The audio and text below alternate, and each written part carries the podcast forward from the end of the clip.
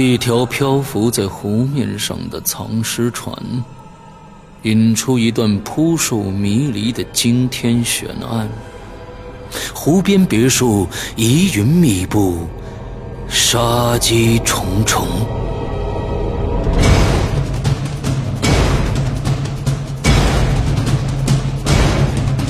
鬼影人间携手中国著名推理小说家蓝马，打造鬼影人间首部中篇推理悬疑音乐剧《湖边别墅的鬼影》。二零一三年三月十五日抽丝剥茧，全球首发。鬼影丛生，魅火舞动，精彩内容尽在鬼影人间苹果 APP。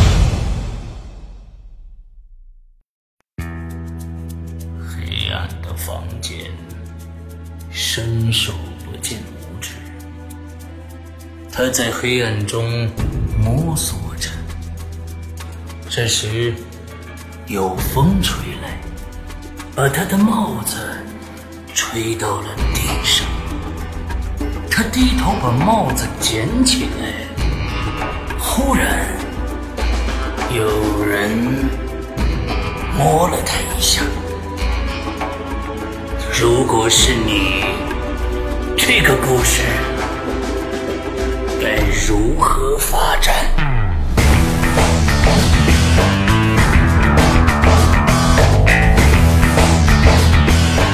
鬼影人间开启全新恐怖有声平台，打造国内首档大型惊悚有声互动栏目。你现在收听到的是《鬼影重重》。鬼门洞开，你是天使还是魔鬼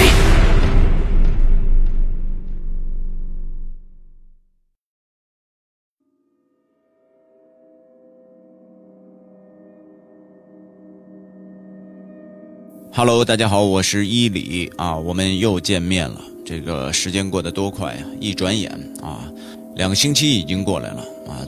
估计等纸人村都更新完之后啊，哎呦，我都可以回北京了。嗯，呃，但是这两个星期啊，意义不同啊，因为我们经历了啊，十二月二十一号下午三点十四分吧，还是十五分啊？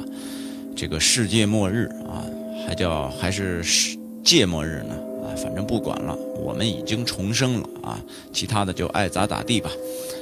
呃，还有呢，又没过两天啊，我们又这个度过了我们的平安夜啊。那么紧接着啊，这个二十五号的时候呢，呃，大家呢鬼影又搞了这个 YY 的活动。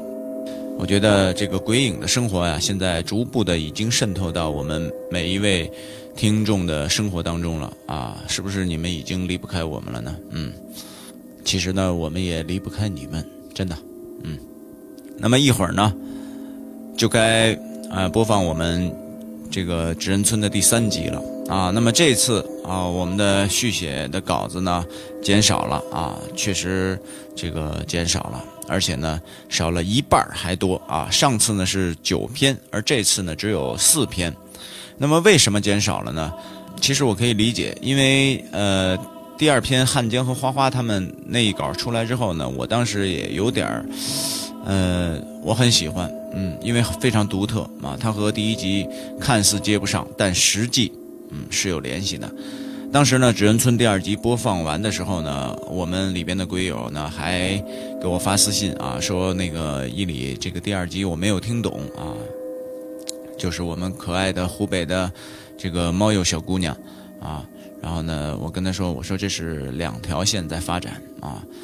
所以呢，可能其他的听众听完第二集之后呢，不知道应该如何去续写了，嗯，所以呢，这个呃稿子量啊啊减少了。但是尽管如此啊，我们还是有鬼才啊，能够把这第二集的续写接得非常的漂亮啊。呃汉呃汉江和花花啊不江汉和花花组合呢，他们就不用说了啊。以后呢，我觉得这个汉江和江汉和花花组合呀。太麻烦啊，以后我干脆就给改个名字，叫花汉子组合啊。花汉子组合呢，因为他们第二集是他们写的，所以第三集呢又接着又写下来了，而且呢在里边加了一些我们这个群里边的新人啊，包括这个银石红，还有这个舒克，而且呢他这个舒克这一笔写的非常的精彩。舒克你们还记得吗？就是给我指路的那个傻子。哦，对，里边还有这个莫老大啊，把莫老大也加上了。嗯，那么接下来呢，我要说一说，就是我们下一位呃续稿人啊，他叫王化南啊。这篇稿子呢写的可圈可点啊，呃，挺有意思的。呃，他这篇稿子呢，等于是往另一种风格上发展了。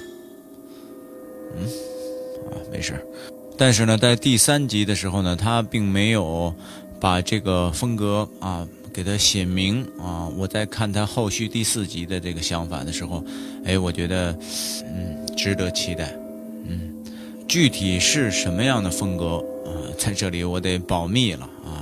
呃，有兴趣的朋友呢，可以去我们豆瓣小站上啊，可以去看一看他的这个稿子。嗯。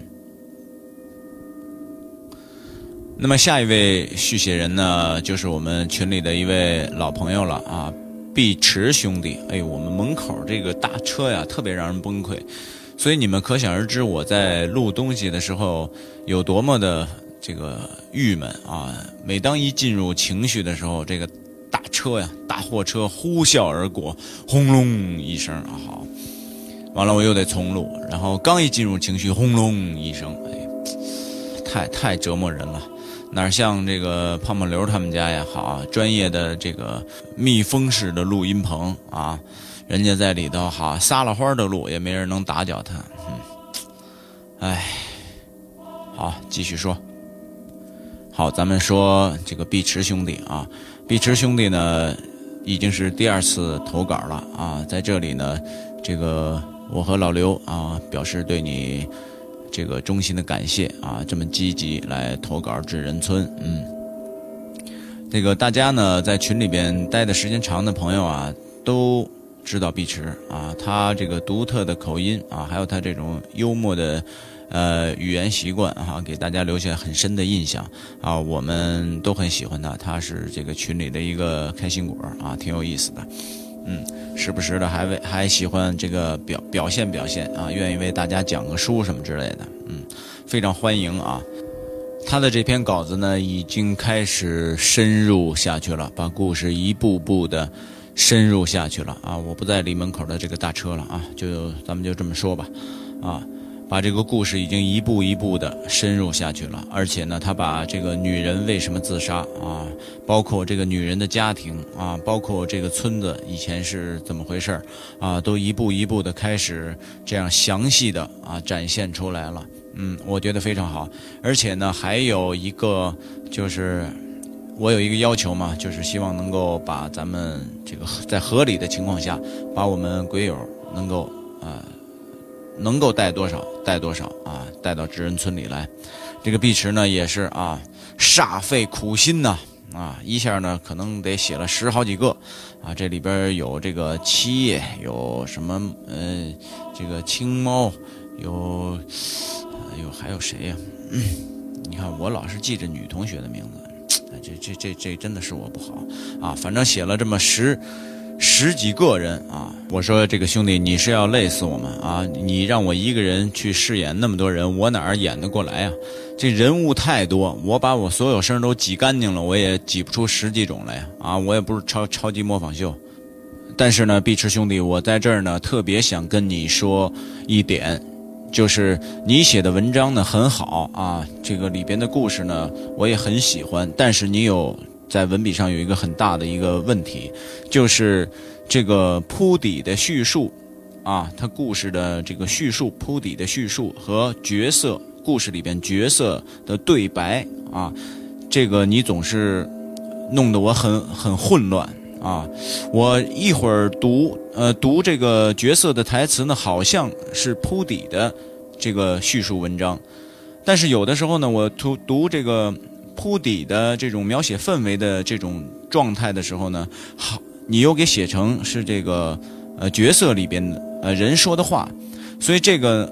确实是让我非常非常头疼的一件事儿啊！这个不光是我啊，就连这个施阳他也有这个同感，所以我觉得，呃，你以后再写的话，应该注意这一点。如果你能把这一点，就是角色的呃台词和这个故事的本身铺底的这个这个文字，你能够分开，你就非常的 OK 了。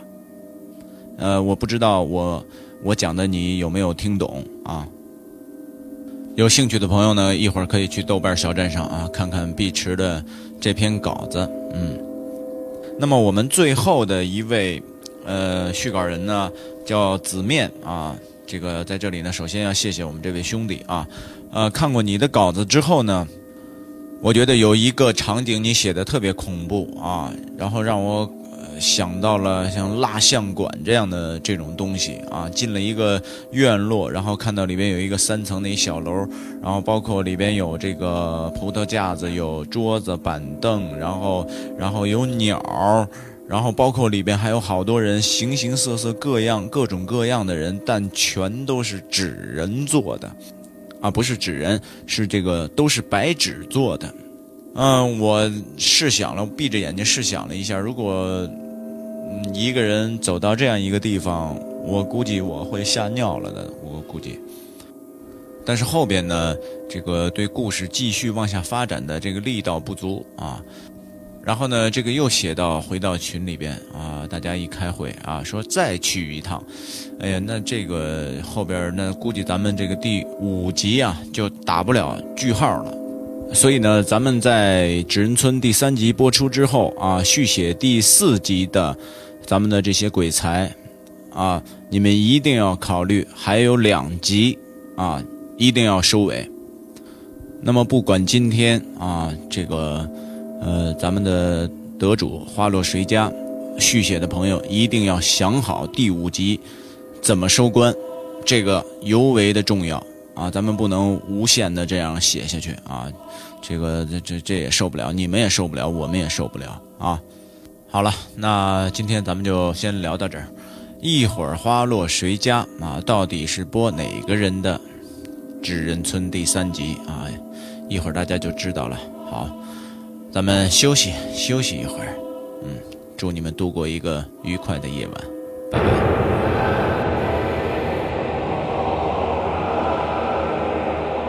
纸人村。第三集，作者王华南，由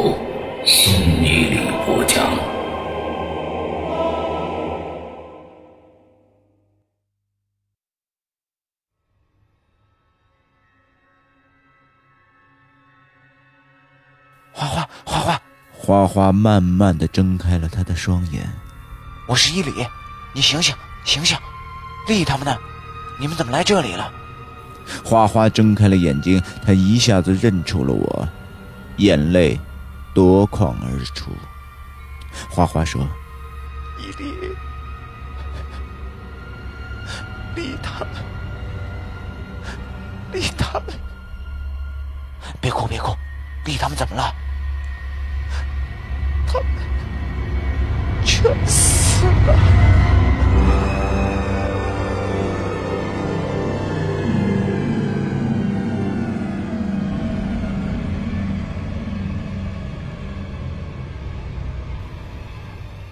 了，怎么回事？我赶忙问道。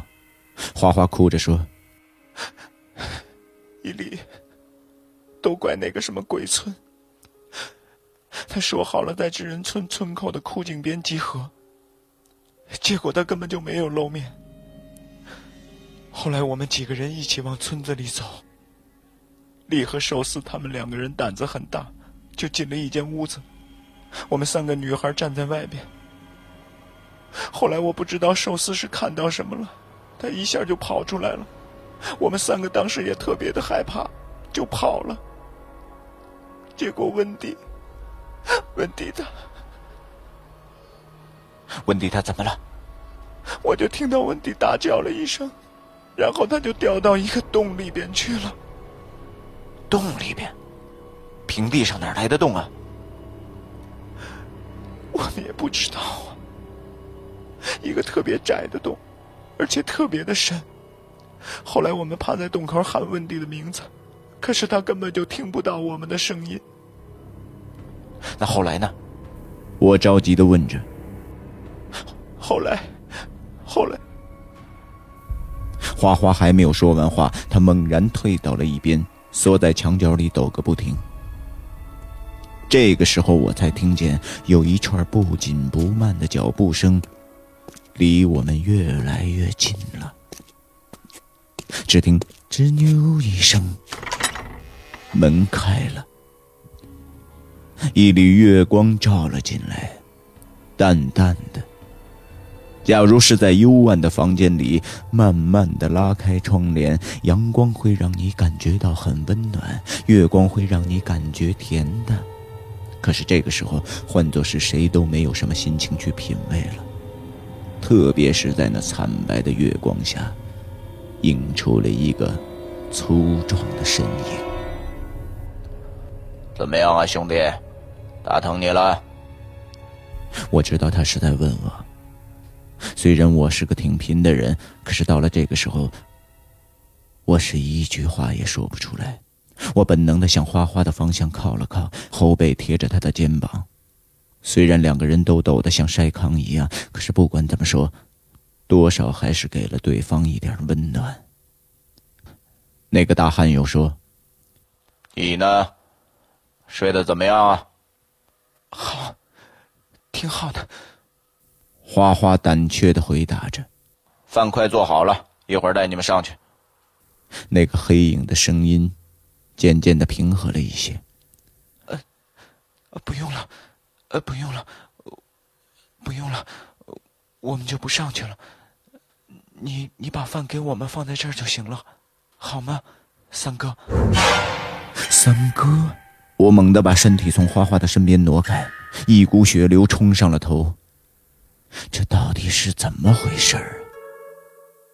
那个大汉笑了笑说：“呵呵，好啊，你还认我这个哥呀？算我没白交老七这个兄弟。”花花哭着说：“你们把老七当兄弟吗？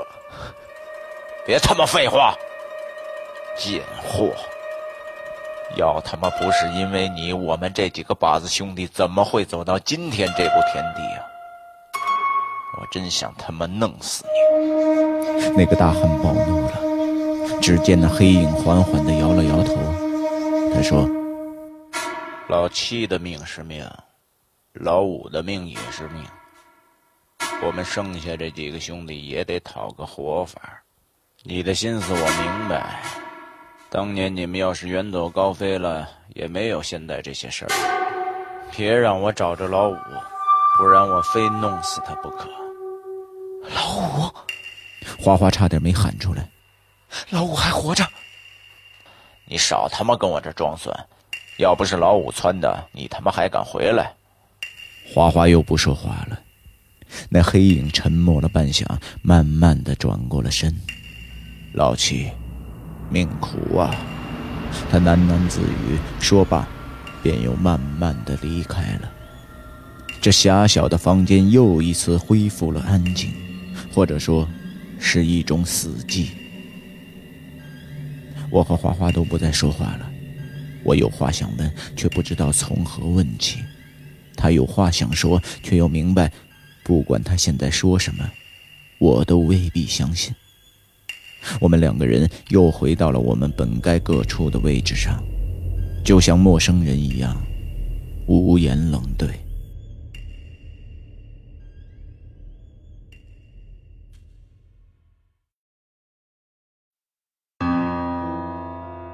一阵冷风吹过，丽慢慢的苏醒过来了，他浑身麻木，有一种不知是冷。还是热的液体在慢慢的往下流，他知道那是血。他只记得在听到哗哗的大喊之后，他们剩下的四个人都趴在洞口，大声的向洞里边喊。可是喊了半天都听不到动静。寿司提议：“别再这么白费力气了，赶快在附近找找有没有其他的洞口可以下去。”当他们走到一栋平房的后面的时候，突然一阵浓烟冒了起来，四个人猛然的开始咳嗽，泪流不止，接着就倒在了地上。丽没有昏死过去，他还有知觉，他看见在房子后边的地窖的门开了，有人从里边爬出来，一个。两个，三个，四个，五个。这些人没有说话，向他们走了过来，一个一个的用脚踢。力趴在地上装死。这五个人互相点了点头，其中一个扶着地窖的门，两个抬起了寿司，往地窖里搬。剩下两个，刚刚要抬小电线的时候，力知道。这是唯一的机会了，他不知道从哪儿来的力气，他爬起来，拼命地往荒野里跑。力算不上是个跑得很快的人，可是在这个危急关头，身后的两个人却穷追不舍。可是力毕竟被那种不知道是什么烟雾的东西给呛到了，他体力不支，眼看着就要摔倒的时候，他的面前出现了一条深沟，力。不顾一切的纵身跳了下去。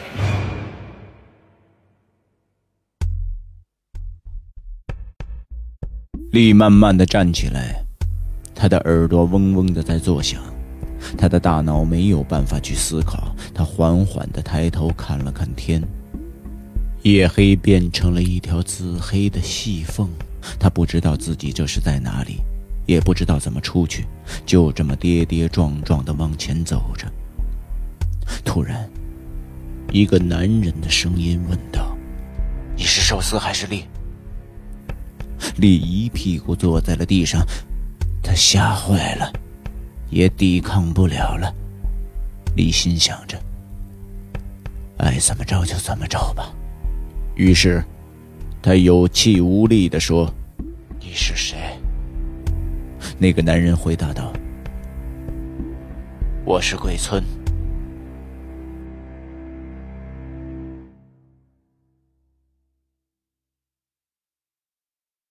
一年前的这个时候，北京城秋高气爽，一辆红色的奥迪 Q7 缓缓地驶入了北京饭店的地下停车场。一个年轻俊朗、身穿浅蓝西装的男子下了车，他神情兴奋地快步走进了电梯。在迎宾员的指导下，他径直地走进了一个偏僻的包房。他在等一个人。那个被他亲切的称作“五哥”的人，他要为五哥接风洗尘。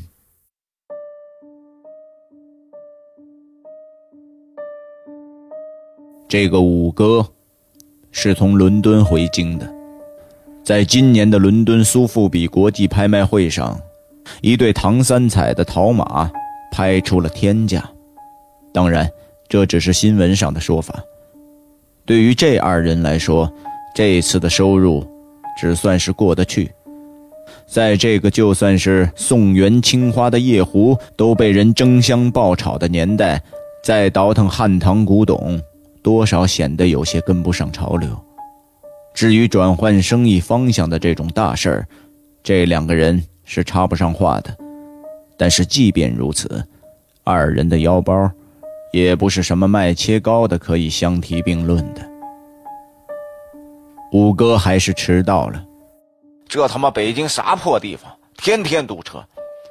我跟你说，老七，要不是你在这儿，老子他妈死也不回来。五哥一进门就开始抱怨个不停。哈哈哈哈在京城想出门，你不会坐地铁怎么成啊？老七笑着说。我在纽约留学那会儿，你们这帮土包子还不知道啥叫地铁呢。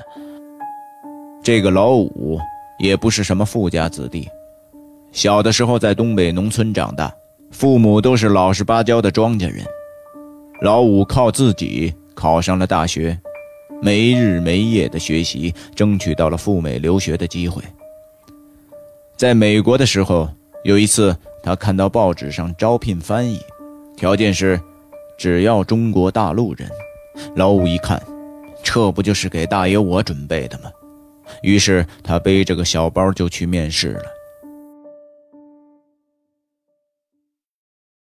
面试的是一个长相非常粗糙的中国人，大约四十岁左右，个子很高，但是体型很不匀称，两条胳膊粗的好像老五的大腿一样。他讲一口河南的普通话：“你先坐在这儿喝口茶，一会儿有个老外到我办公室，他讲啥你就给我翻译啥。”这个地方说是办公室，其实颇为的寒酸。只是一套公寓改造出来的，改造的还颇为美式，一看就不是出自这个人之手。没一会儿的功夫，进来了一个四十多岁的金发老外，两个人交谈的内容并不复杂，但老五听得出来，两个人谈话的内容都是围绕古董展开的。老五对此并不熟悉，但好在一些品名。这个老外都能用半生不熟的中文说，这个中国人一听就懂。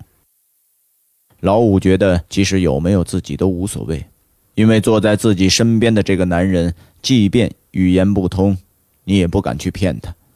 他的眼睛里会放射出一道幽蓝的光，仿佛能够看透你的魂魄一样。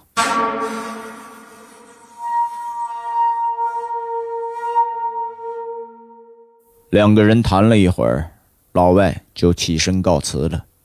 老五觉得自己没有什么大用，他不好意思要薪水，也背起了包，起身往外走。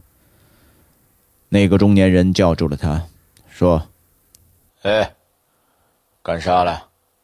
你干了活咋不收钱了？”“ 哎，大哥，呃，我也没帮啥忙，你还找个内行吧。呃，我不行啊。”那个中年人笑了笑，这是老五第一次看到他笑。他招招手，让老五坐下，自己到办公桌旁，从抽屉里拿出了一沓百元的美钞。接着，他又从钱包里拿出了一张，对老五说：“我看出来了，你是个老实人。这样，你要是不想跟着我干了，这一张你拿走，咱俩人就当没见过。你要想干嘞。”你就管我叫一声大哥，这一沓美钞都是你的。老五看着厚厚的美钞，他都要晕了。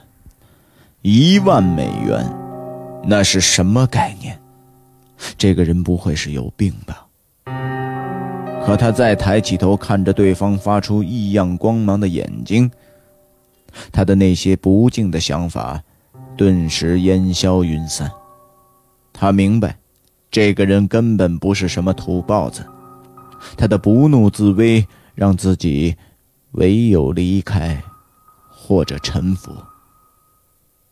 老五沉默了半晌，他说了句：“大哥。”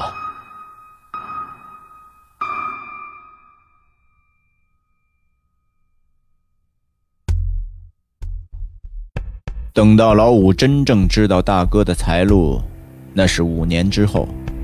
这个时候，他已经是大哥在海外的代理人了，每天和各路的古董经纪人，还有和有钱的杨爸爸花天酒地。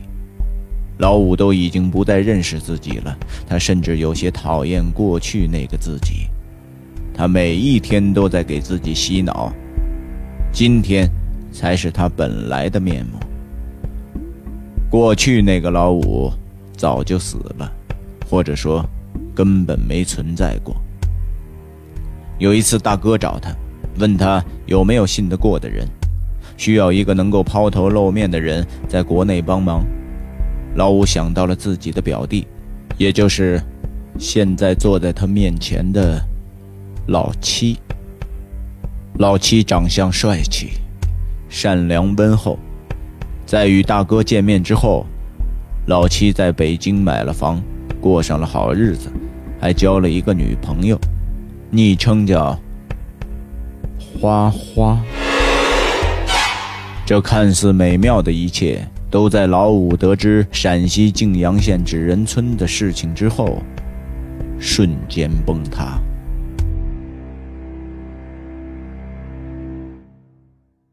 老五此次来到北京，就是来找老七商议的。他知道，能以如此的手段毁灭一个村子的人，他的内心是不可以揣度的。当年在大哥河南老家登堂拜母、义结金兰的这七个人，除了老五和老七之外，都是老大的亲戚。如今生意已经越来越不景气了。他们这两个知道太多内情的外人，不知道会在什么时候，会在温柔的梦乡里，被老大赶尽杀绝。老五觉得，不能再等了，他要说服自己这个善良的傻弟弟，先下手为强。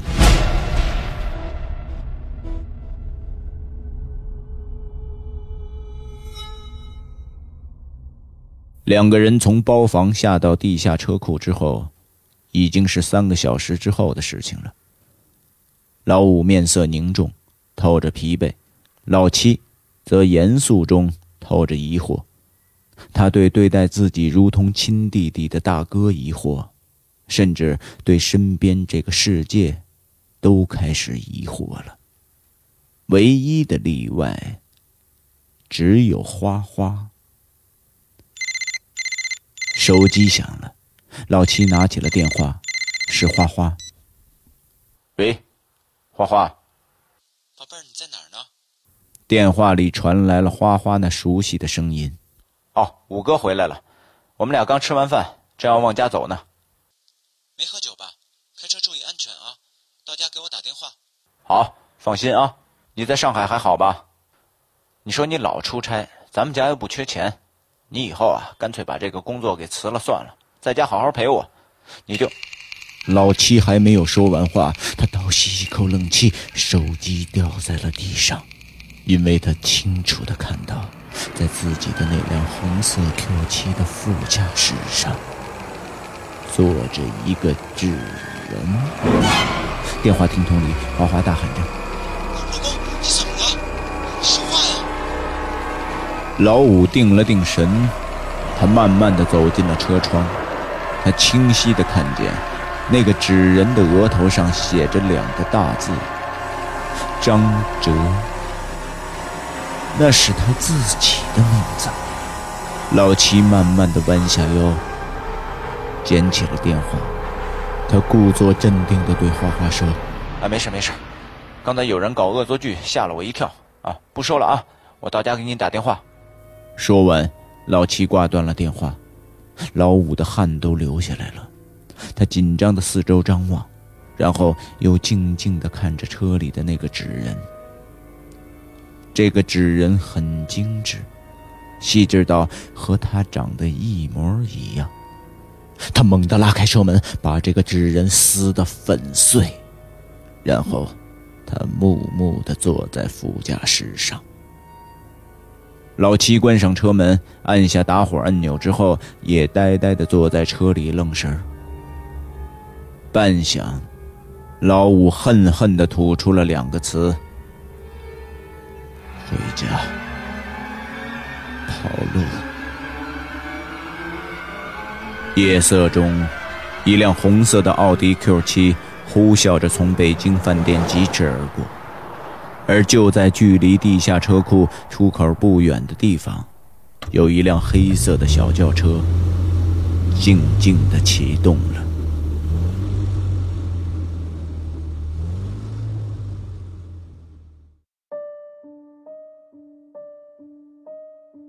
花花等了一夜，他再也没能等到老七的电话。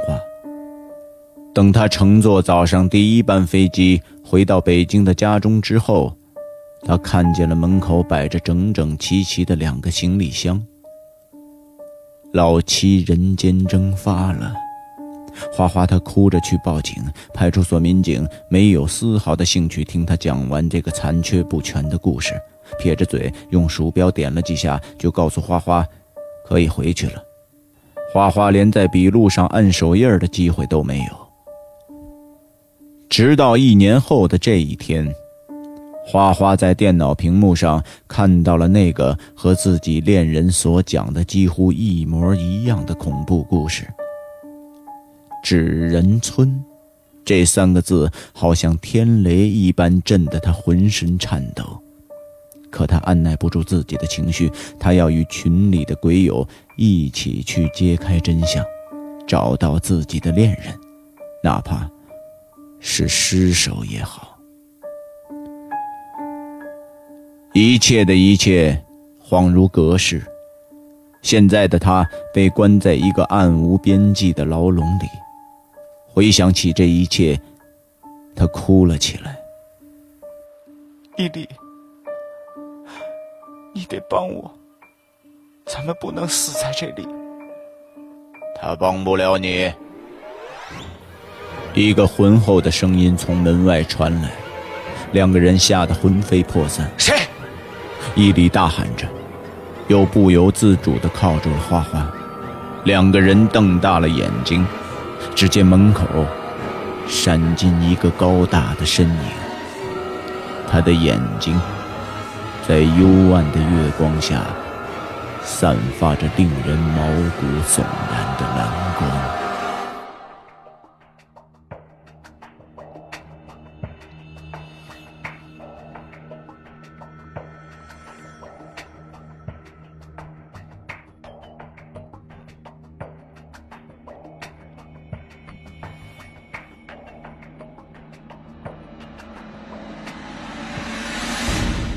你刚刚收听到的是《鬼影重重》，故事并没有完结，下面的故事等着你来续写。